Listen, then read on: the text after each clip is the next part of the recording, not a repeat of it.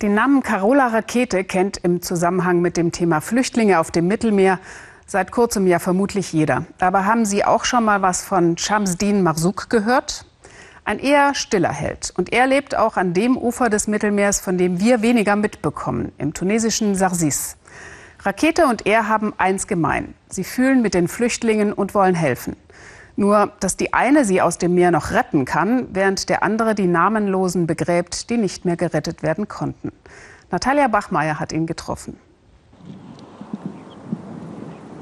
Viel weiß Shamsdin Marzouk nicht über die Menschen, die er begraben hat. Hier liegt ein kleiner Junge, etwa fünf Jahre alt, hat ihm der Pathologe gesagt. Das Kind wurde im Wasser neben einer Frau gefunden. Shamsdin hat beide Kopf an Kopf beerdigt. Vielleicht war sie ja seine Mutter, sagt er. Dann gehören sie doch zusammen.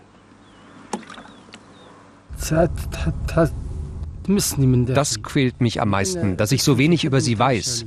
Ich weiß nicht, woher diese Menschen kamen und was sie gemacht haben. Vielleicht hätte dieser Junge ja einmal Pilot werden können. Der Friedhof der Unbekannten liegt neben einer Müllkippe. Die Stadt hat das Grundstück gekauft und für Bestattungen freigegeben. Mittlerweile liegen hier 400 Menschen. Shamsdin hat sie muslimisch mit dem Gesicht Richtung Mekka beerdigt. Geld will er dafür nicht haben. Er fand einfach, dass die Toten einen würdigen Ort brauchten, als auf den Friedhöfen in der Stadt der Platz ausging. Und er zeigt Fotos, die er selbst auf dem Meer gemacht hat. Was von Menschen übrig bleibt, die wochenlang im Wasser getrieben sind. Das muss man wirklich wollen, so etwas zu machen. Ich sage dir, es ist nicht einfach, Frauen ohne Kopf, kleine Kinder, all diese verstümmelten Körper zu begraben.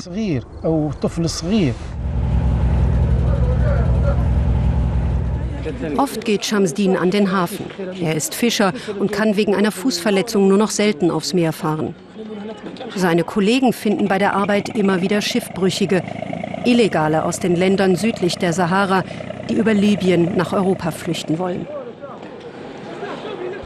Die bringen die Fischer dann hier in Sarsis an Land oder auch mal in Italien. Sechs von ihnen saßen dort gerade einen Monat im Gefängnis wegen Schlepperei.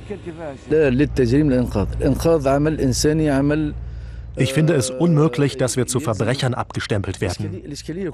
Es ist unsere Pflicht, diese Menschen zu retten. Du kannst sie doch nicht einfach auf dem Meer sterben lassen.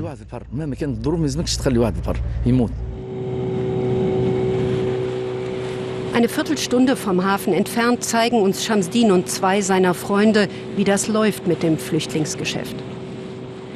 Alle paar hundert Meter gekenterte Boote.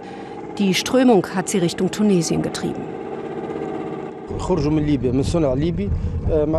Das sind libysche Boote mit zwei Etagen. Die Schlepper treiben da um die 300 Leute rein.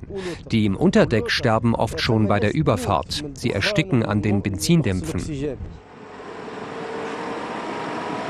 Wieder an Land bekommt Shamsdin einen Anruf. In der Nacht sind 68 Flüchtlinge in Seenot aufgegriffen worden.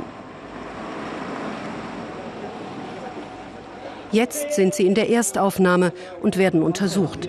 Aus der Nähe wollen sie nur maskiert gefilmt werden.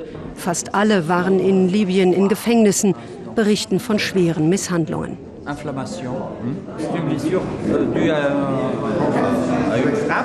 Diese Verletzung stammt eindeutig von einem Schlag. Aber wir sehen hier oft noch viel Schlimmeres, bleibende Behinderungen, Schusswunden und so weiter. Sie kommen aus dem Tschad von der Elfenbeinküste aus Mali. Sie sind hin und her gerissen, einerseits enttäuscht, dass sie es dieses Mal nicht nach Europa geschafft haben, andererseits froh, der Hölle in Libyen entkommen zu sein.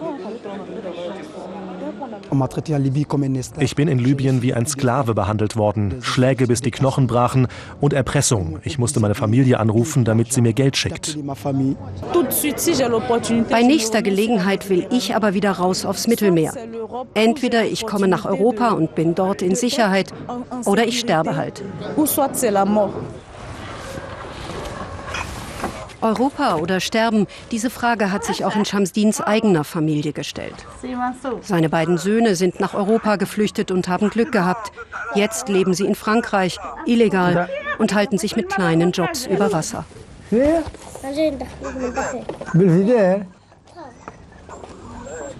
Shamsdin wusste nichts von den Fluchtplänen seiner Kinder. Jetzt bleiben ihm und seiner Frau nur zwei Töchter und die kleinen Enkel. Richtig glücklich ist er damit nicht. Seine Frau aber findet, es ist besser so. Auch viele junge Tunesier haben keine Zukunft, sagt sie. Frankreich sei das Beste, was ihren Söhnen passieren konnte. Sie haben sich so verändert. Plötzlich denken sie ganz positiv, haben Pläne. Sie wollen Geld sparen, sie wollen eine neue Ausbildung machen und so weiter. Der Traum von Europa lässt sich nicht so einfach abstellen. Und zu viele, findet Shamsdin, sterben daran. Auf seinem Friedhof liegen die Toten schon zu zweit, übereinander in den Gräbern. Der Platz geht aus. Natürlich wird das nicht aufhören. Ich glaube, dass die Zahl der Flüchtlinge und damit auch der Toten steigt.